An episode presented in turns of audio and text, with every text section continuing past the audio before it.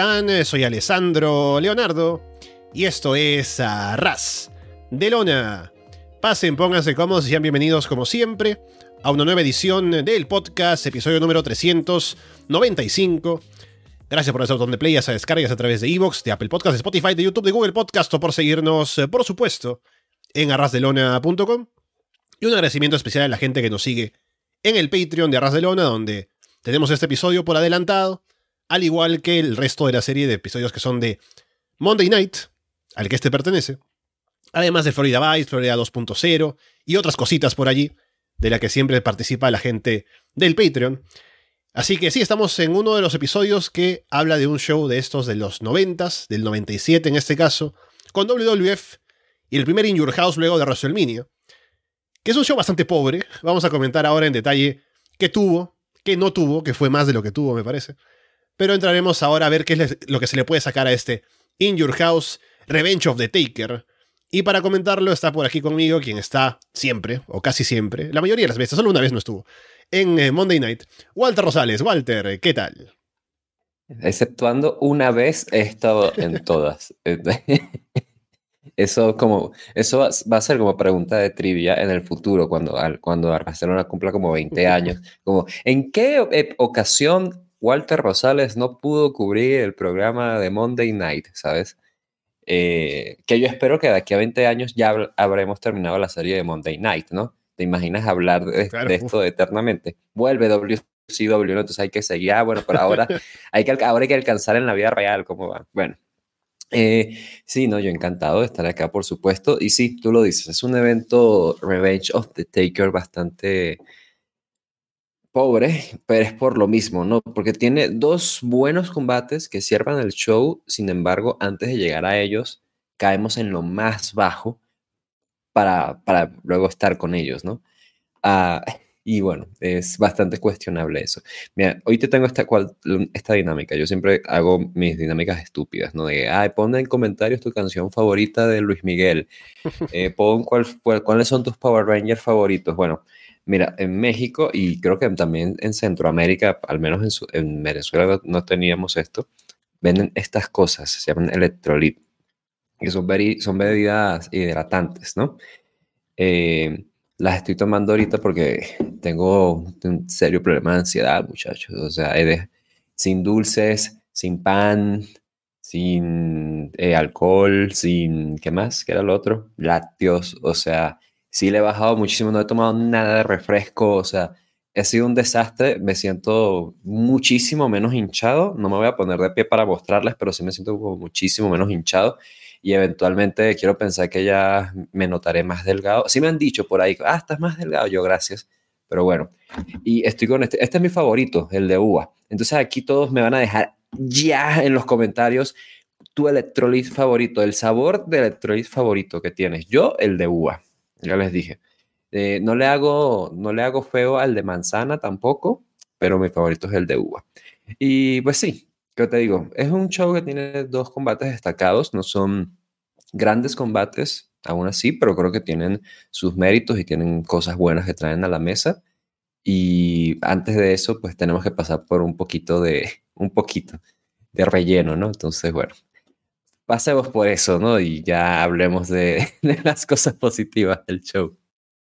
Vamos de una vez a sumergirnos entonces en esta primera parte del evento In Your House Revenge of the Taker, título de parejas de WWF. Owen Hart y British Bulldogs contra la Legion of Doom. Los Road Warriors tienen el control al inicio, muestran que Stone Cold Steve Austin recién llega a la arena. Hard Foundation toman el control sobre Hawk. Animal da el tag para el comeback. Hawk levanta a Bulldog para que Animal aplique un Power Slam desde la segunda cuerda. Y con eso se llevan la victoria. Así que están celebrando Legion of Doom por haber ganado el título. Pero los referees luego salen a decir que Animal cubrió al hombre que no era legal. Así que el combate debe continuar. Owen y Bulldog no quieren volver. Les dicen que deben. Si no van a perder el título, si no vuelven antes de la cuenta de 10. Hard Foundation luego dominan a Animal. Hawk hace el comeback. Le aplican el Doomsday Device a Owen. Lo cubren. Pero Bret Hart entra corriendo para intervenir. Y el combate termina en descalificación. Así que tuvimos un, un falso final al inicio, un falso final, pero de que realmente se, dijo que eran ganadores, que le dieron el título, para que luego se reinicie y haya un final por descalificación.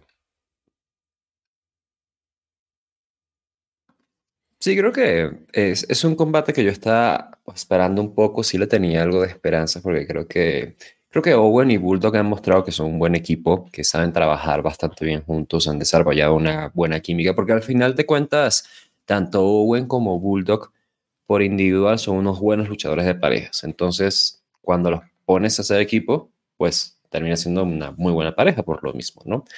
Eh, y el público estaba metido con la Legion of Doom, entonces Tenía algo de esperanzas aquí, sin embargo, pues es un combate que se ve algo afectado no solamente por el tema del buqueo, sino por el tema de que precisamente el, cómo fue llevado, por el corto tiempo y demás. Hay cosas que me gustaron, sin embargo, creo que el dominio de cómo estaban llevando a, a Animal estaba siendo bueno. También creo que con todo lo que los critico, los, los Warriors, ¿no? la Legion of Doom estaba haciendo algo de selling para Bulldog, precisamente.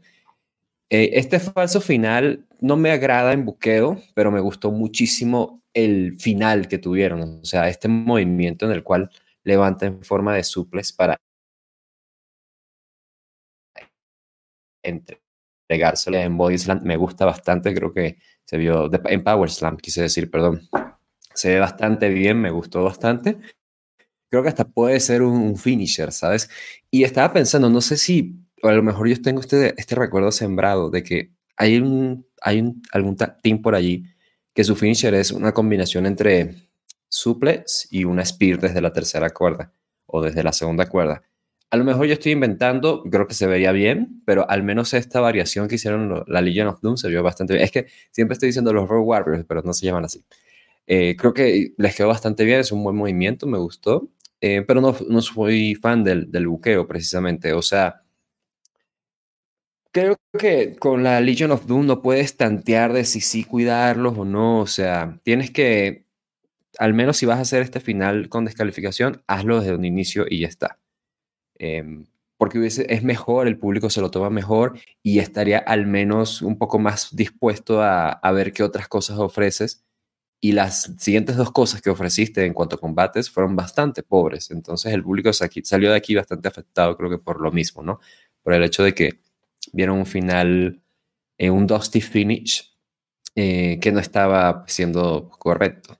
Y en el kayfabe también es que hace quedar bastante mal a, a, los pobres referees de WWF, ¿no? todo este proceso protocolar, ¿no? Reglamentario, como, imagínate que esto pasara en, en, el boxeo, ¿sabes? O sea, ah, no, es que, no, no, no, no, no, no, perdón, perdón, perdón, es que contamos mal hasta 10 y, y ahí nos equivocamos, perdón, perdón, o sea, Qué fastidio. se saltó del 5 al 7. ¿Qué pasó? Vamos a contar mal de 10. Ajá, sí, sí, sí. Sin irnos muy lejos, eh, estaban saliendo noticias el otro día, no recuerdo por qué partido fue de, de la Copa del Mundo, pero estaban recordando de un, un, un árbitro eh, que iba a, pit, iba a, pitar un partido, entonces dijeron, ah, este, este mismo árbitro estaba pitando la final de la Copa Africana de Naciones y pitó mal el final del partido tres veces o lo que sea. Eso se vio muy mal. Entonces aquí es que es lo mismo, no te genera esta sensación como de, ay, no, pobre Legion of Doom, mira, no, ellos realmente ganaron y además no es como, ganaron, pero fue por un error, entonces todo el, proceso se ve, mal, ¿sabes? Eh, no me gustó cómo se llevó eso, no creo que haya una forma correcta de mostrar esto. Si querías hacer que los que los de la familia Harman tuvieran los títulos, pues haz el final con la descalificación y ya está, no hay por qué hacer esto. Pero en los Legion of Doom vamos a, lo mismo de que vienen de tener una derrota contra los Godwins, que sí, que fue por una intervención de, de Owen y de Bulldog, pero, o sea, no entiendo este esfuerzo o falta de esfuerzo en, en cuidarlos, pero no, ¿sabes? Creo que, creo que fue perjudicial ahora esa derrota en contra de los Godwins. Y luego de esto, creo que está siendo perjudicial el, el buqueo que están teniendo con ellos. Es curioso porque es muy fácil de buquearlo, ¿sabes? Simplemente salen, destrozan gente, ganan, y si no ganan, pues, ¿sabes? Es porque sus oponentes huyen de ellos o lo que sea. Es la cosa más sencilla del mundo, pero WLF no ha podido buquear así bien a, a la Legion of Doom. Y esto no solamente en esta etapa, sino también su, en su primera en su primera etapa en WLF fue bastante similar, ¿sabes? Después de todo. Entonces, sí, eh, viéndolo acá, creo que, creo que es un tema de mal buqueo. Eh, aún así, creo que hubo unas buenas combinaciones allí y en un combate con las condiciones bien dadas, esto creo que podría ser bastante entretenido. Como opener, obviamente era la decisión correcta, pero por desgracia este no fue el evento, el lugar para que para que este combate fuese lo que realmente pudo haber sido. Sí, el público se nota que estaba con ganas de verlo porque reaccionan bastante bien con ambos equipos, con el combate en general. Pero, y es lo que decías, ¿no? Ya con la forma en la que termina. O sea, primero con el. con ese final que no fue. Y que el público reaccionó ya de cierta manera, estaban contentos del cambio de título y todo. De pronto volver a hacerlo y que termina además con descalificación. Como que no te deja nada, ¿no? Y es algo que baja ya bastante el ánimo del público de cara a lo que vendría después. Y también es como que para Legion of Doom, o sea, no tiene mucho sentido. O sea, para que el combate estuviera mejor, al menos la descalificación, si es un final malo, no es como irte por un lado y luego regresar y como con el falso final. Así que estoy de acuerdo en que pudiera haberse comprometido con hacer la descalificación nada más y continuar la historia. Pero al poner ese detalle en medio hace que el combate quede menos... Em, o sea, como que deja un, peor sabor de boca por lo que hicieron en el medio. Después, Doc Hendricks entrevista a Owen y Bulldog en backstage.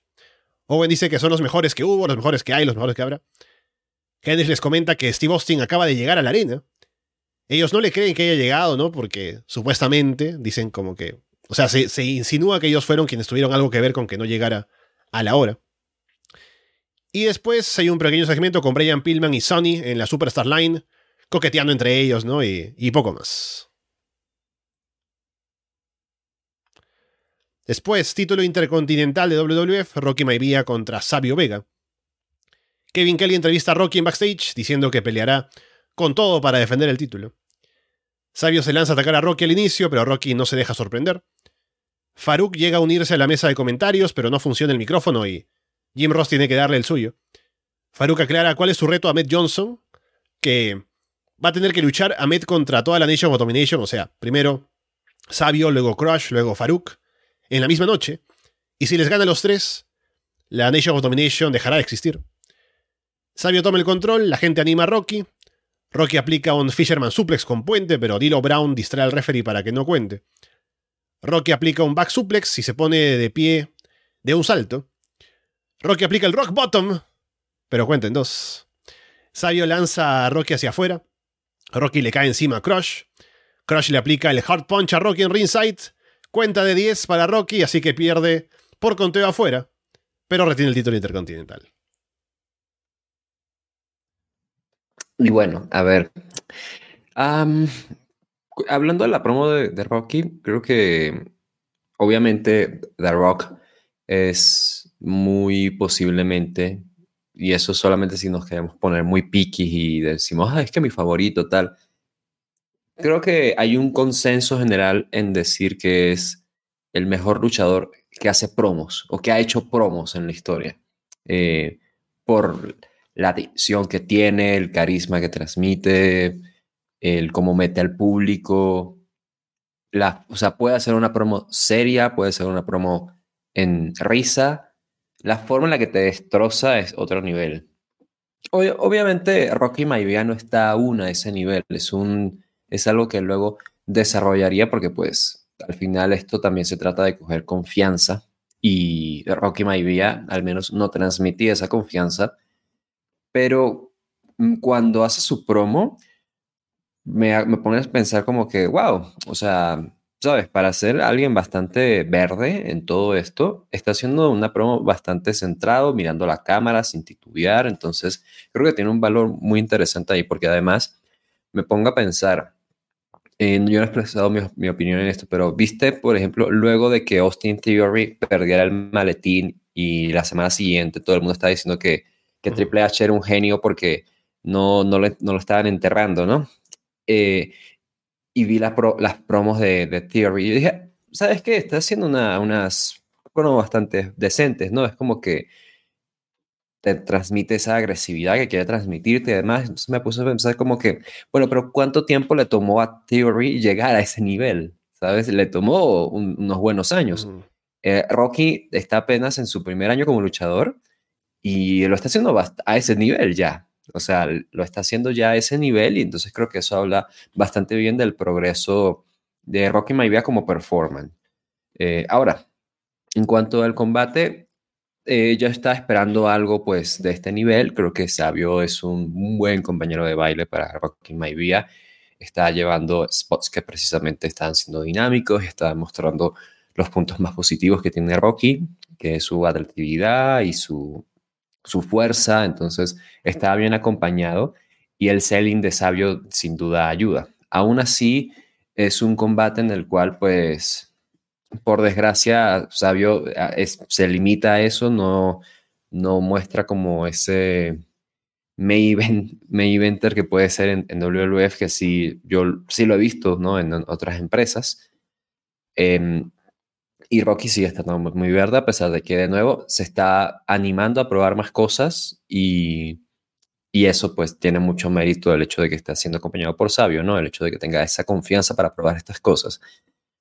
Eh, te equivocaste en tu predicción, Alexandro Leonardo. Primero, Estados Unidos no le ganó a Países Bajos. Oh. Eh, en segundo lugar, Japón tampoco le ganó a Croacia. Eh, y, y en tercer lugar, Rocky Maivia no ganó con el Rock Bottom, que es una pena. Eh, ya veremos cuándo será la primera vez que, lo gana y nosotros así de, mira, allí, me lo vamos a señalar, ¿no? Como DiCaprio. No, pero además... Exacto. Eh, o sea, ya hemos visto, en las dos veces que hemos visto el movimiento, una en Sudáfrica y otra en este show, es el movimiento con el que la gente más reacciona del combate, ¿no? Antes de que sea su finisher, antes de que sea cualquier cosa. Lo aplica y el público ya se levanta la gente, bueno, la Nation of Domination en, en Ringside venden como que, oh, ¿qué, ¿qué, fue eso, no? Y debería ser el finisher. Así que aún no se han dado cuenta, tal vez no vieron el show en Sudáfrica, los agentes, y este sí lo tendrán que haber visto, para que alguien le diga, ya, ese es su finisher. Así que a la siguiente sí, Rocky Maivia gana con el Rock Bottom. Vamos a ver, ya, ya, y así no sucesivamente. Ya, ahora sí a la siguiente, y ya vamos al 2001 y sigue sin ganar con Rock Bottom, ¿te imaginas? Pero bueno. Eh, Sí, o sea, creo que eh, se lleva esos negativos y además el tema del buqueo, que. Eh, o sea, es que vuelvo un poco con lo de las Legion of Doom. O sea, no puedes ir como a medias tintas. Con Rocky han intentado como que no, sí, mira, es un prodigio y no sé qué, y tiene este talento y toda la cosa, pero no le puede ganar a Sabio Vega. O sea, creo que esto precisamente eh, deberían de, no, no, gana y gana limpio y se ve fuerte Rocky Maivia ganando la Sabio Vega aquí porque él es el campeón intercontinental. Tal vez es por el hecho de que quieren mantener fuerte al grupo de cara a este enfrentamiento con Ahmed Johnson, que ya nos aclararon cómo funcionará. Em, pero es que te digo, o sea, em, la forma en la que están buqueando al menos estos dos primeros combates me confunde bastante. No fue un despropósito de combate, ciertamente, pero por desgracia, pues aún no estamos ahí, en, el, punto en el que podamos disfrutar realmente de un combate de Rocky Maivia, más allá de sacar algunos puntitos positivos, eh, gracias a que yo soy fan de Sabio B. No, y creo que en general en este show, con varios resultados, excepto el combate por el título mundial, como que no están decididos en que alguien tiene que ganarle al otro. O sea, están queriendo proteger a todo el mundo. Estamos en un show de transición, así que tal vez se trabaja para llegar a un combate más adelante. Porque Me imagino que en el primer combate de Owen y Bulldogs contra Legion of Doom, querrán hacer ese combate en otro show más importante, más adelante, ¿no? Para tal vez ahí sí que gane el título la Legion of Doom. Y por eso querían guardarse como un resultado así medio sucio para que no fuera tan definitivo de un lado u otro. Y en este caso con Rocky y Sabio, igual, tienen el plan con la Nation of Domination para enfrentarse a Met. Y Rocky no tiene que perder el título intercontinental, así que esto es un juego de equilibrio, ¿no? Vamos a ver si que este resultado es el que queremos, pero hay que proteger por este lado y por el otro, así que queda bastante no comprometido, bastante de relleno todo esto, este show en general. Como ya lo comentábamos en la previa, y durante la realización pues se confirma que era bastante de transición y bastante de querer como dejar todo para más adelante. Y bueno, luego de este combate hay un eh, pequeño post-match de Sabio y Crush discutiendo entre ellos porque Sabio no ganó el título, a pesar de que fue Crush el que lo el que intervino desde fuera y demás. Farouk entra al ring para poner orden. Se ponen a atacar a Rocky entre todos. Farouk aún con el cabestrillo en el brazo, así que a ver cuándo está de, vuelta para el combate que dicen contra Ahmed. Ahmed aparece, espanta a todos otra vez con su palo de madera. Ahmed hace una promo para hablar sobre el, reto de Farouk. Y debe ser la mejor promo de Ahmed porque al menos se le entiende. Dice que una misma noche tiene que vencer a ese inmigrante ilegal, hablando de Sabio, que Sabio es puertorriqueño, así que es parte de Estados Unidos, no puede ser inmigrante ilegal. Ese expresidiario, Crush, y a su, al trasero negro de Farouk. Así que acepta el reto. Y dice que vencerá a los tres en la misma noche. No me agrada cuando la gente se mete con los, los migrantes, porque pues soy uno. Eh, eh, yo, me acuerdo, me acuerdo unas promos en que, en que este, Psicosis, creo que era Psicosis, eh, no me acuerdo. Sí, voy a decir que fue Psicosis, o sea, Psicosis el original Nicho al Millonario. En AAA decía a... Ah, no, es que ahora estoy dudando si era él, pero bueno, alguien, me acuerdo que le decían en promos a Conan que era un refugiado eh, yo también soy refugiado. o sea, qué horrible, ¿no? Pero bueno, X. Eh, cosas que pasan aquí en, las promos, ¿no? Y en México. Eh, Ahmed Johnson, pues metiéndose, tiene que meterse de alguna forma con, la con la Nation. No puede meterse de forma ideológica aparentemente, sino que decide irse como cada uno. sí es verdad que fue quizás la promo más intensa de Ahmed. Creo que se le vio bien precisamente por lo mismo. No quiere decir que haya sido pues fantástica, ni mucho menos. Aún así, creo que fue como un momento en el que tú dices, wow, mira, eh, entiendo por qué de pronto querrían apostar por él. El público lo está apoyando porque es alguien que está over y mete esta agresividad, tiene el, look, ¿sabes? Entonces es como que, claro, este tipo debería estar en algo grande, simplemente es un tema de, su pues su desarrollo, ¿no? Como, como luchador no, no ha sido quizás el esperado, pero tiene todos los ingredientes. Em, entonces sí, eh, es, es, un momento en el cual me dejó una buena sensación de parte de Ahmed. Ahora tiene, digamos, este aliado en Rocky Maivia, que pues ya también está en una realidad con la Nation por todo este tema de Sabio Vega, a ver si se mantiene. Pero por lo, por, por lo, por lo, pronto, por lo pronto creo que fue una buena intervención de Ahmed.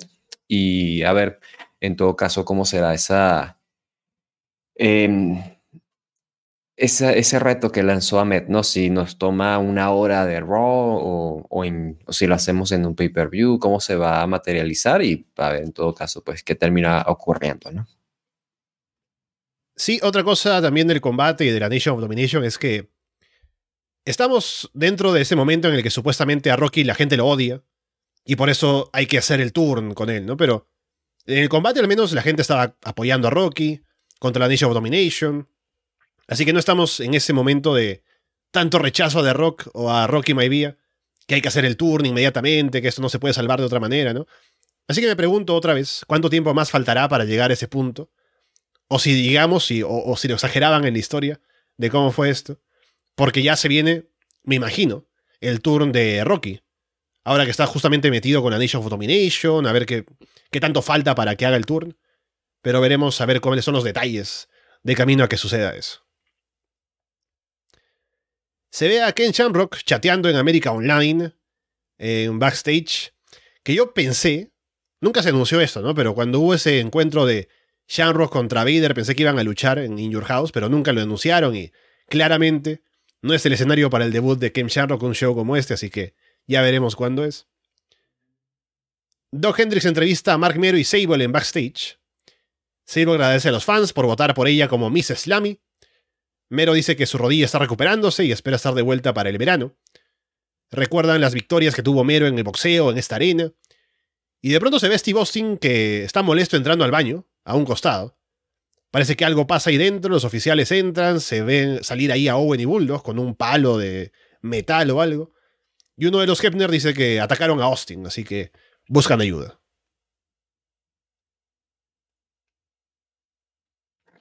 Bueno, esto sería parte de la historia del combate que de una vez les voy adelantando. Creo que el combate entre Bret Hart y Stone Cold en esta ocasión fue un poco una remezcla del combate que tuvieron en, en WrestleMania 3. No fue exactamente igual, pero se pareció muchísimo en, tiempos, por ejemplo, en dominio de uno y otro. O sea, creo que fue pues eso, fue un, un remix, ¿no?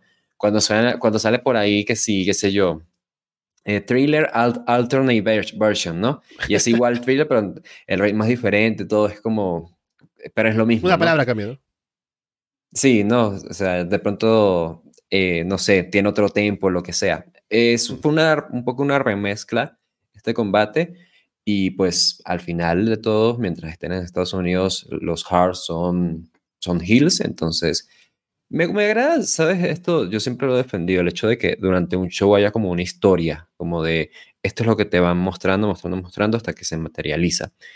Eh, y parte de eso fue ello, ¿no? Que vimos de pronto una entrevista con Owen y Bulldog que tú comentabas de que no, ¿cómo que llegó Austin a la arena? No, no, no.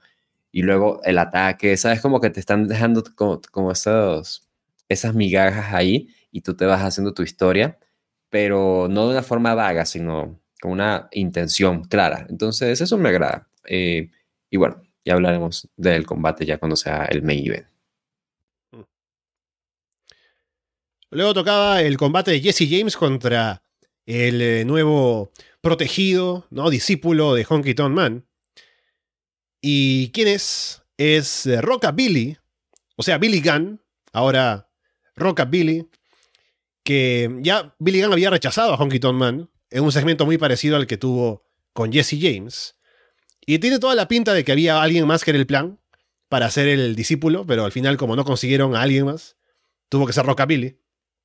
Jim Ross entrevista a Honky Tonk Man, le pregunta qué pasó con Billy Gunn. Honky pone over a Billy, que cuando lo golpeó le demostró que era alguien a quien tenía que perseguir, y le hizo una oferta que no pudo rechazar. Ya en el combate, James golpea a Billy en ringside, amenaza a Honky.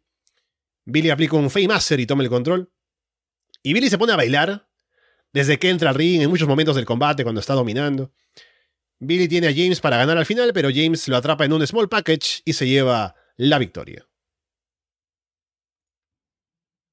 Bueno, yo estaba esperando este momento porque ya yo les había dicho, yo sabía quién era el protegido de Honky Tonk Man y en efecto es Rockabilly, que es un gran nombre, he de decirlo primero. Eh, eh, Sabes, en otras circunstancias esto me hubiese encantado. Ah, que alguien engaño. Sí me encanta porque me encanta el nombre y me encanta cómo se ve Billy Gunn intentando ser Honky Tonk Man, pero sin poder serlo, ¿sabes? es casi como una parodia. Em, la verdad es que no he visto nada en, en, el Wrestling Observer Newsletter sobre quién iba a ser este protegido de Honky Tonk Man. A ver si. Yo leí que decían algo del disco Inferno, pero no, no, no supe si se concretó o si era el plan, solo tal vez fue una especulación, ¿no? Porque ya no está disco. Alessandro. Mm. ¿A eso tú de verdad crees que Disco Inferno iba a ser disputado por las dos empresas más grandes de wrestling en el mundo. De verdad, Disco Inferno. O sea, un tipo que hizo que 20 dólares en toda su carrera. O sea, no, yo no creo eso. Eh, al final, no sé. Eh, yo, no, yo no lo vi, eh, pero me imaginaba que igual Billy Gunn era un candidato bastante bastante obvio por el hecho de que, bueno, está desesperado, ¿no? Está casi que en la necesidad de un cambio luego de que se separaran los Smoking Guns, por ejemplo. Y el propio J.C. James me parecía como un candidato bastante obvio, siendo que, bueno, su, eh, su personaje comparte similitudes precisamente con Honky Tonk Man y igual le caía bien un, cambio por lo mismo de volverse heel eh, después de todo. El mismo Jeff Jarrett, ¿sabes? O sea, si estuviesen en la misma empresa, hubiese sido un candidato muy evidente para lo mismo. Pero bueno, creo que Billy Gunn eh, es un candidato muy obvio acá. Es un tipo muy joven todavía que tiene, pues, mucho potencial. Sin embargo, este no es el papel para él.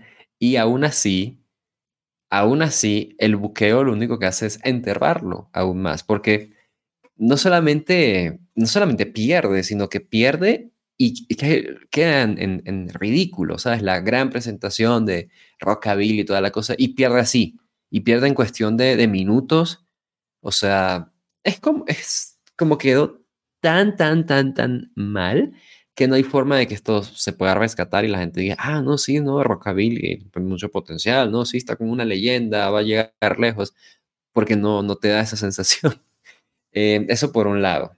Y luego está el combate, que es un combate tan, o sea, un combate tan improvisado, pero tan, tan improvisado, que realmente la gente creo que lo tomó inmediatamente como que, ah, sí, tengo que ir al baño, ¿no? O sea, vamos a aprovechar este momento. O sea, fue casi que puesto así en bandeja de plata. Em, en Cage Match creo que tenía una calificación que dos este combate o menos, o sea, muy bajo, o sea, fue una caída muy drástica en calidad, que tampoco estábamos viniendo muy arriba, no me malentiendan, pero caímos y se desplomó por completo todo. Entonces, ¿Qué, te puedo decir? Honky Tonk Man, la verdad es que no he entendido mucho esta insistencia de tenerlo ahí en pantalla. Es algo muy Vince definitivamente, el hecho de insistir con alguien que simplemente no sirve porque a ti te da risa y al resto de la humanidad no. Eso es muy Vince Russo. Y ahora tenemos una especie de conclusión con esto de, de Rockabilly para nada, para que para el final siquiera vayamos con todo con él. O sea, sí me dejó bastante, bastante mal sabor de boca. ¿Y qué quieres que te diga?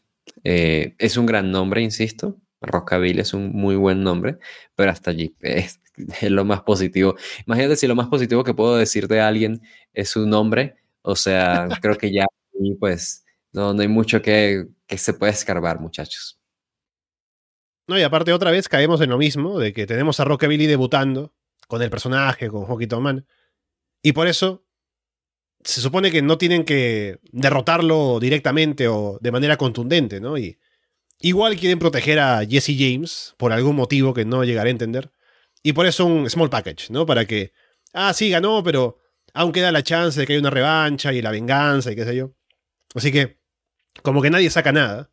Y el público tampoco es que esté muy interesado en lo de Rockabilly con Honky Tonk Man y Jesse James, así que no es que haya dado nada para nadie, por eso comprensible que a nadie le importe mucho. Y también, como ya decía, hablando con, con Julio hace un par de semanas, o sea, estamos en esta rivalidad ahora entre Jesse James y Rockabilly, y sabemos que eventualmente van a ser los New Age Outlaws, entonces, ¿qué tan lejos estamos de eso? ¿En qué momento se va Honky Tonk Man? ¿O es que hay un lapso entre que están en rivalidad y luego se separan y luego se vuelven a juntar. Así que eso me da curiosidad más que eh, el, hecho en el que estamos en este momento, de este combate entre los dos o de este pleito con Honky Tonk Man. Y más me interesa ver de qué manera llegamos a lo siguiente. Luego tenemos a Doc Hendrix promocionando un banner para la puerta de tu cuarto con la imagen del Undertaker. Luego Kevin Kelly entrevista a Steve Austin en backstage. Gorilla Monsoon está ahí también. Austin recuerda que le dijo Bret Hart que tendrá que matarlo si quiere librarse de él.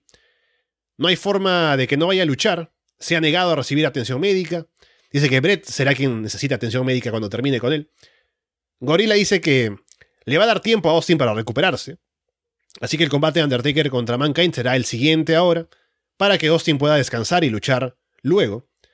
Otro entrevistador está con la Hart Foundation en otro lado. Les pregunta sobre lo que pasó, lo que pasó con Austin.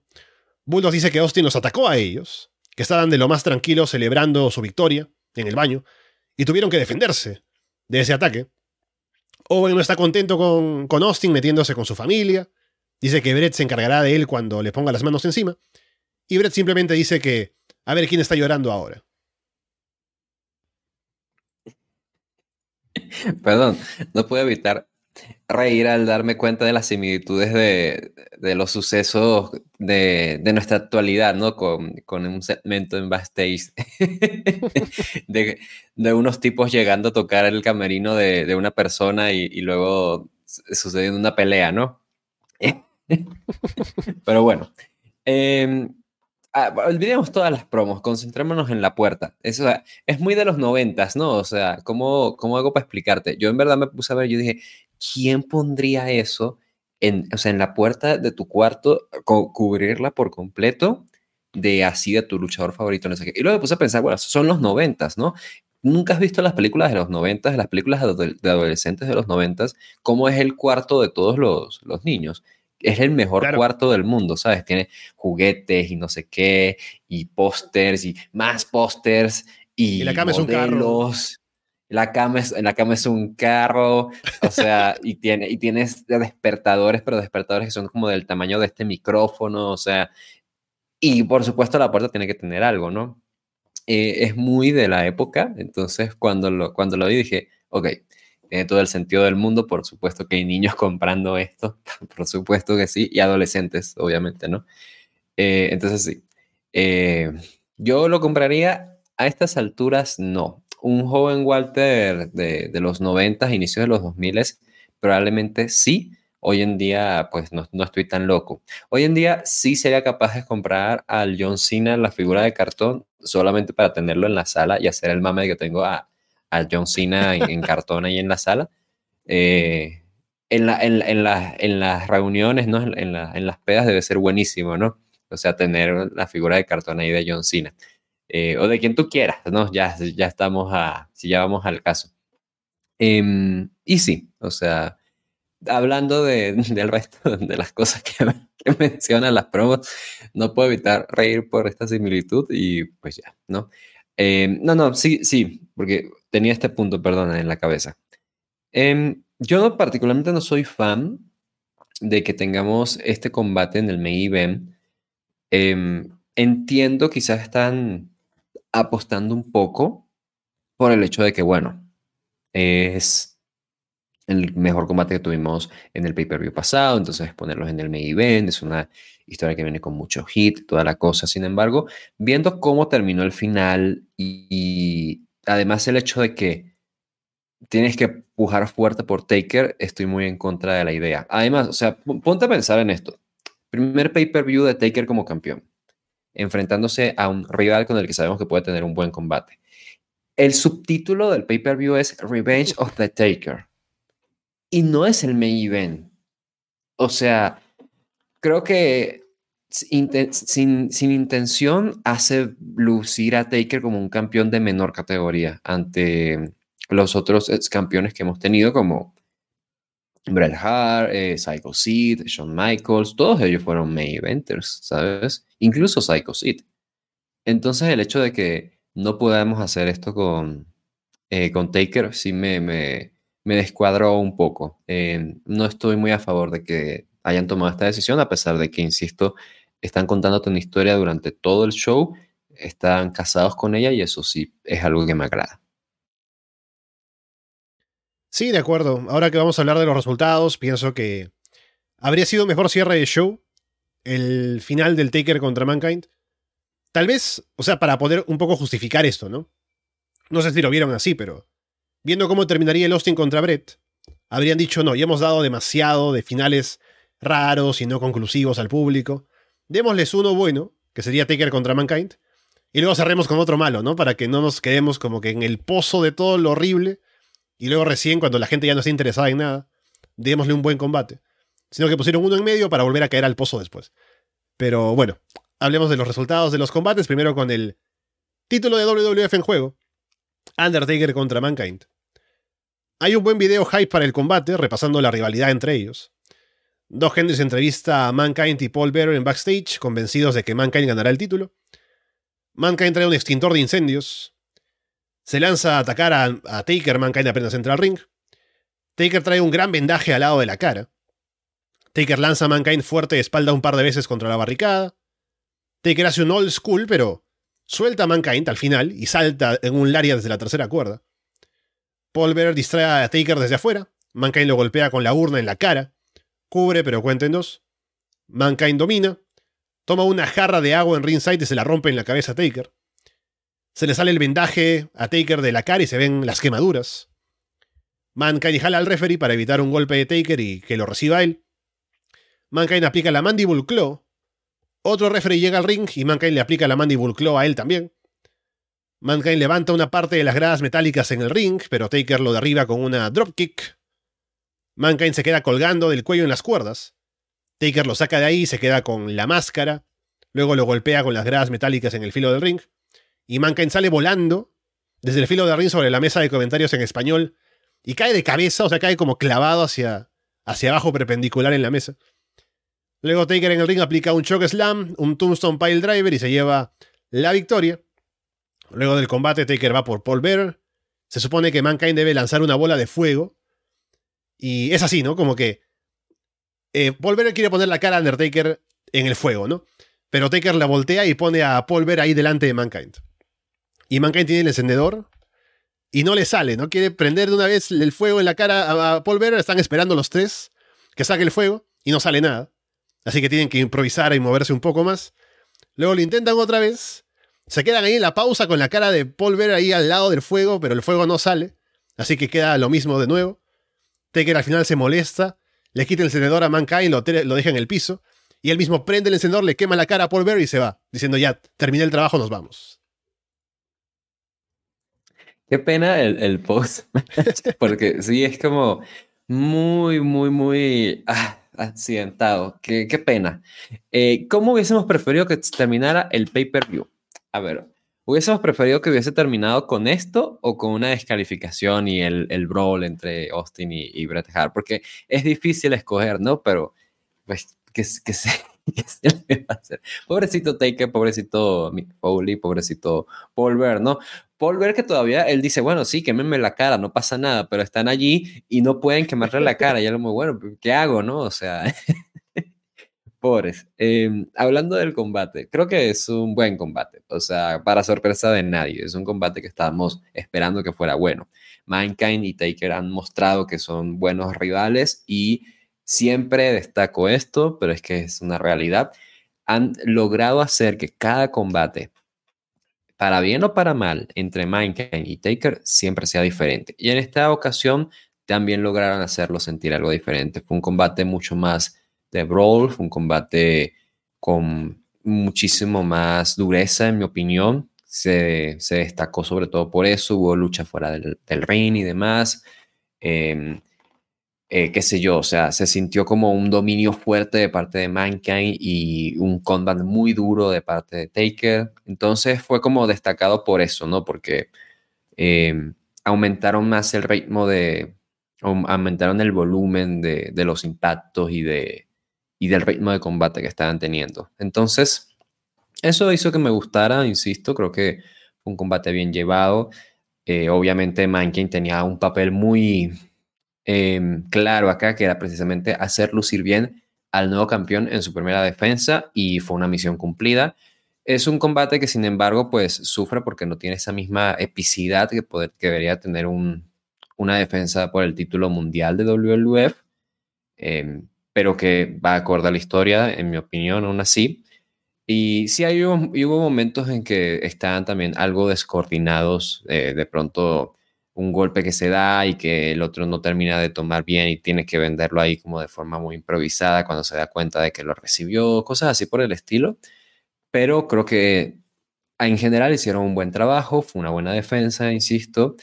Hubiese preferido que esto fuera mi event, pese a todo, insisto, por la misma idea de que tenemos que poner por todo lo alto este nuevo reinado y, y hacer ver esta idea de que WWF tiene un campeón y es un campeón sólido, es un campeón que no está ¿sabes? Condicionado por ningún plan o por situación externa como pues terminó ocurriendo los últimos meses.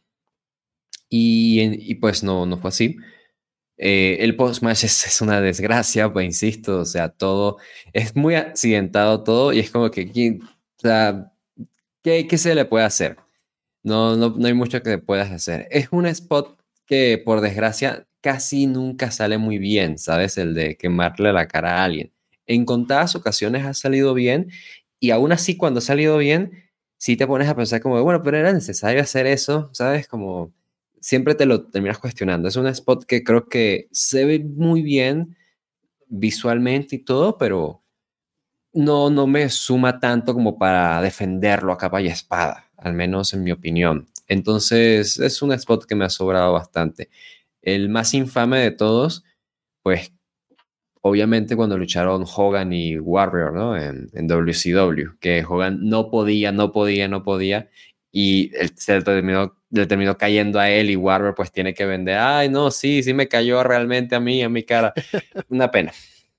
Eh, pero bueno, aquí fue aún así gracioso, eh, ha pasado muy por debajo de la mesa porque obviamente no estamos hablando de esto como un terrible botch.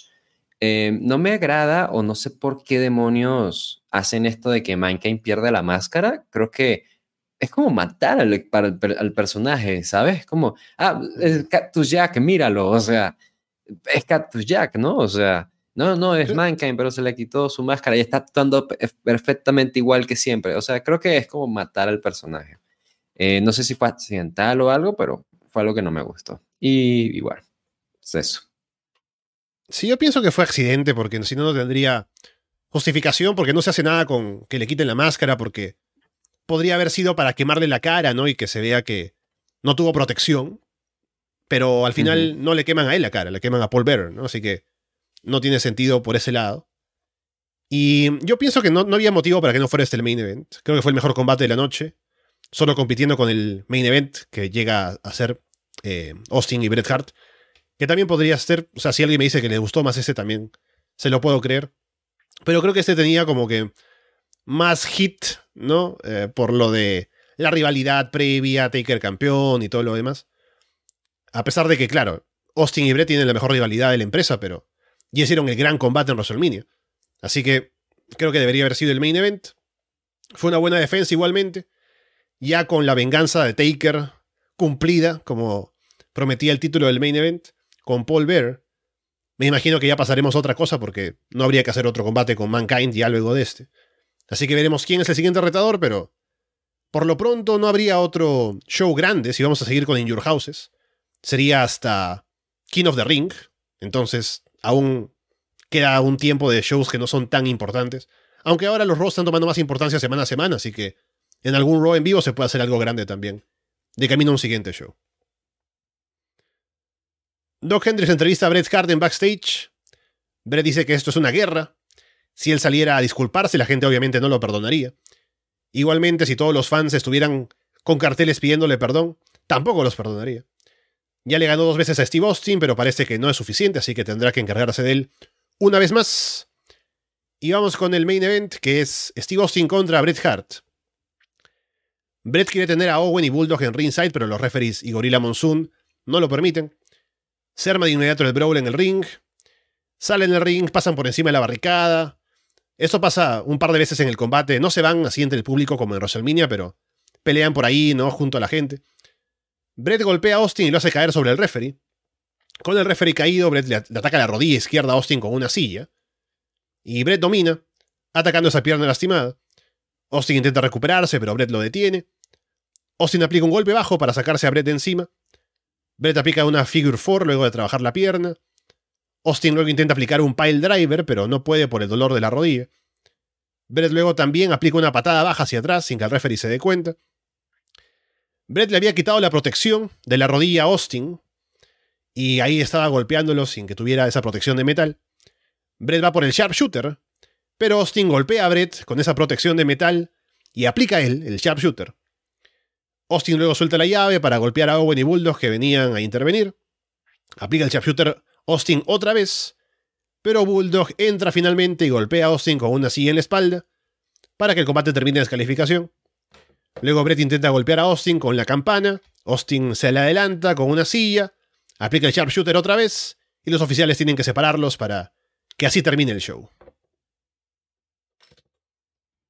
Y bueno, ya yo les estaba adelantando, es un poquito una remezcla de lo que fue su combate en WrestleMania. Eh, su combate en WrestleMania yo lo destaqué mucho porque fue un combate muy, muy parejo y aún así, pues este sí, sí que lo fue, pero definitivamente hubo un dominio muy fuerte de parte de Austin en esta ocasión. Es un combate bastante similar en tiempo, casi que un minuto de diferencia nada más hubo entre uno y otro. Em, y también se fueron a luchar más entre el público, que eso es algo que al menos yo recuerdo no estuvo tan presente en, aquel combate que tuvieron en WrestleMania. Eh, no, hubo, no hubo play job, entonces no vimos sangre. Y eso lo cambiamos de pronto porque pues hubo uso de, de sillas y demás, pero fue derribando al referee y todo esto porque aquí ya Brett está definitivamente tomando el, el papel de heel y no haciendo una transición hacia Hill.